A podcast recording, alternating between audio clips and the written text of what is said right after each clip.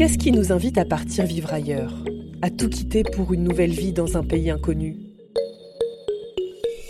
Quelle force nous pousse à nous lancer dans une telle aventure? Cinq Français amoureux d'Afrique du Sud nous racontent le pays à travers leurs expériences. Vous écoutez Passion Afrique du Sud, le podcast qui vous emmène sur la route arc-en-ciel. Quatrième halte. Je m'appelle Marlène Marceau et je travaille dans le tourisme depuis plusieurs années et j'ai un lien particulier avec l'Afrique, dont l'Afrique du Sud. Avant de se marier, Marlène Marceau avait prévenu son compagnon. Si nous faisons notre vie ensemble, sache que nous irons habiter en Afrique du Sud, un pays qu'elle avait découvert lors d'un précédent voyage. Ils se sont dit oui et quelques années plus tard, comme annoncé, les voilà installés au Cap avec leur petite fille de deux ans.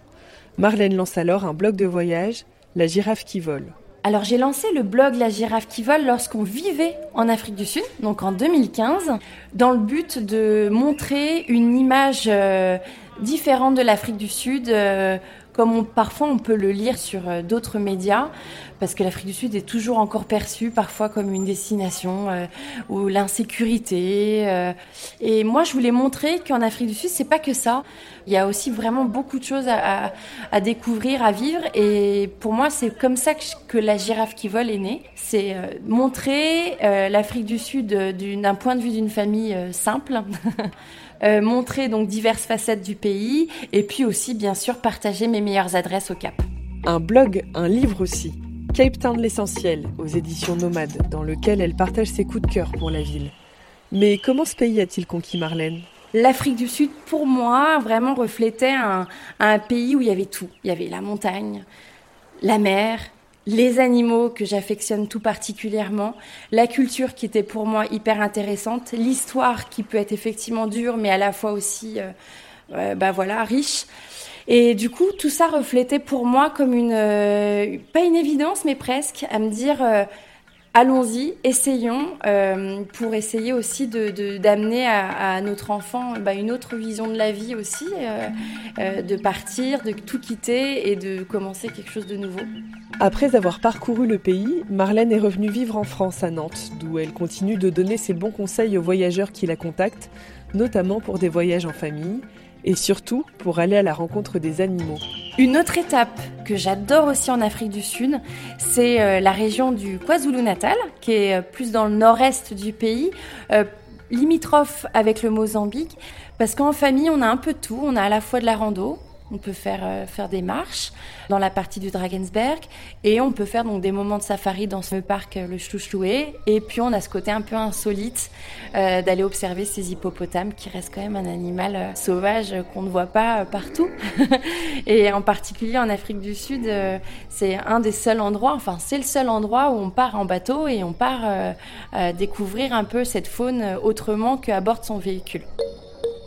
Pour aller voir des hippopotames de tout près, c'est dans la baie de Sainte-Lucie. La baie de Sainte-Lucie est pas très loin du parc Chouchloué. Elle est au nord de Durban. Une toute petite ville, vraiment tranquille, mais pas si tranquille que ça, parce que si on fait attention, dès la tombée de la nuit, eh bien, on y rencontre des gens, certes, on y rencontre surtout des hippopotames qui sortent à la tombée de la nuit, qui partent euh, aux quatre coins de la ville bah, pour manger les herbes du jardin euh, d'une maison, etc. Donc c'est quelque chose un peu euh, insolite, Sainte-Lucie.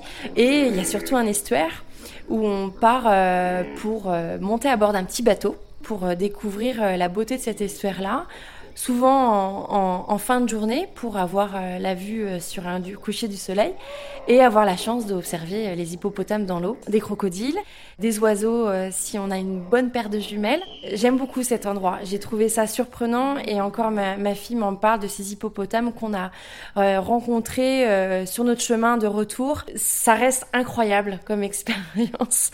Et donc pour ça, Sainte-Lucie, je trouve qu'encore une fois, quand on est à Chlouchloué, c'est très trop dommage de ne pas y aller parce que euh, c'est une étape incontournable pour moi. À l'extrême sud du pays et donc à la pointe du continent, là où se rejoignent les océans Atlantiques et Indiens, on peut aussi se jeter à l'eau avec une planche de surf. À Muizenberg exactement. Alors l'eau elle est un peu froide.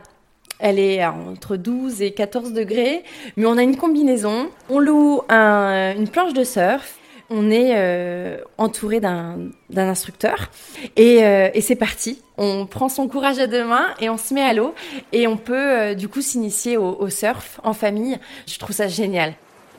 Sur la plage de Musenberg, les vagues sont parfaites. Elles sont pas hautes. Je dirais juste que l'eau est froide, mais avec une bonne combinaison et un bon instructeur, c'est parfait. Qu'est-ce qu'on retient d'un pays qu'on aime? Une odeur Une ambiance Un son? Un son qui marque en Afrique du Sud, je dirais les percussions africaines, le djembé. Et là, tout de suite maintenant, je pense à un, restaurant africain qui s'appelle le Gold et qui est au Cap. L'idée de ce restaurant, il est un peu, insolite parce que on y va pour euh, manger à la base près de 14 plats africains euh, du continent africain. Mais surtout, euh, si on veut, on peut faire une initiation djembé. Je l'ai testé et j'ai même emmené aussi des amis là-bas pour tester avec eux aussi. Et ça dure une heure et on apprend comment taper sur, sur les fameux djembé. On apprend aussi à ouvrir un peu son oreille un peu plus et à écouter les, ces, ces sons là et à se familiariser avec euh, sa main, enfin ses deux mains et ce djembé. Et du coup, je, pense tout de suite à ce son-là qui est pour moi assez frappant. Il est vibrant, il, est, euh, il me fait vraiment penser même à l'Afrique en général, hein, pas qu'à l'Afrique du Sud. Donc je, pense à aux percussions africaines. Au Cap où elle a vécu, Marlène aimait particulièrement aller dans les marchés. Voici ces deux adresses pour amener de beaux souvenirs de voyage. Alors, il y a plein de marchés au Cap, aux quatre coins de la ville. Mais euh, il y en a deux que j'aime bien. Ça va être difficile de choisir. Il y a le marché euh, du waterfront, où là, on peut euh, dénicher des, souvenirs locaux faits vraiment que par des Sud-Africains. Des souvenirs qui sont beaux, colorés, très raffinés, vraiment de quoi, de quoi faire de belles emplettes. Donc il y a ce marché de waterfront. Et le deuxième marché que j'aime beaucoup aussi, mais qui est vraiment très différent parce qu'il est situé dans un quartier un peu plus populaire mais très tendance qui s'appelle euh, le Old Biscuit Mill à Woodstock. Et c'est un marché pareil, euh, on y va pour manger, certes, mais on y va aussi pour faire euh, un peu de shopping parce qu'il y, a des, souvenirs sympas à, rapporter, euh, des vêtements, des sacs, euh, des, des porte-clés, des affiches, il y a plein de choses. Et en famille, c'est très sympa d'y aller, d'y flâner et puis de passer un petit moment sympa à la fois au beau milieu de tous les locaux qui viennent, qui viennent aussi comme, comme les voyageurs passer du bon temps dans les marchés, mais aussi de s'accorder un moment shopping. Voyager en Afrique du Sud, c'est aussi pouvoir profiter d'hébergements insolites.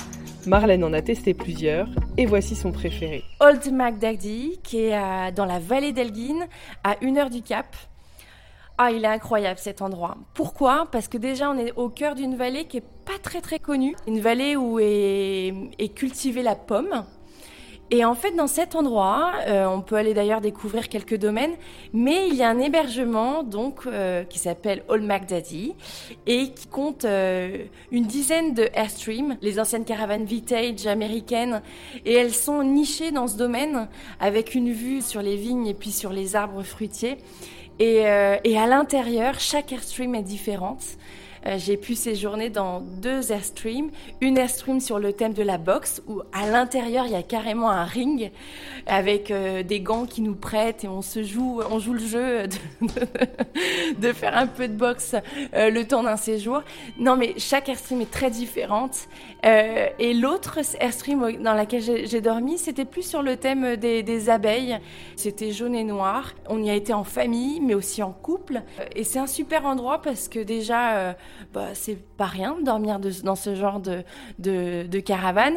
Et puis, euh, on y mange divinement bien. Il y a un restaurant avec que des baies vitrées, hyper lumineux, et on mange, on mange de tout mais c'est super pour y passer une nuit ou deux. Et il y a même un, petit lac euh, où on peut euh, faire euh, quelques, quelques activités nautiques. Mais on n'y va presque pas pour ça, on y va vraiment pour passer du temps dans sa, dans sa caravane, un peu se déconnecter et aussi pourquoi pas découvrir le, le coin qui est encore un peu méconnu.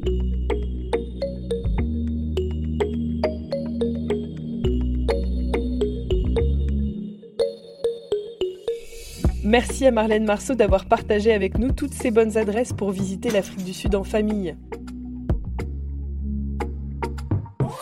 Pour le prochain épisode, préparez votre équipement. Nous partons en safari avec le photographe animalier Grégory Roard. Pour prolonger l'expérience, rendez-vous sur www.southafrica.net.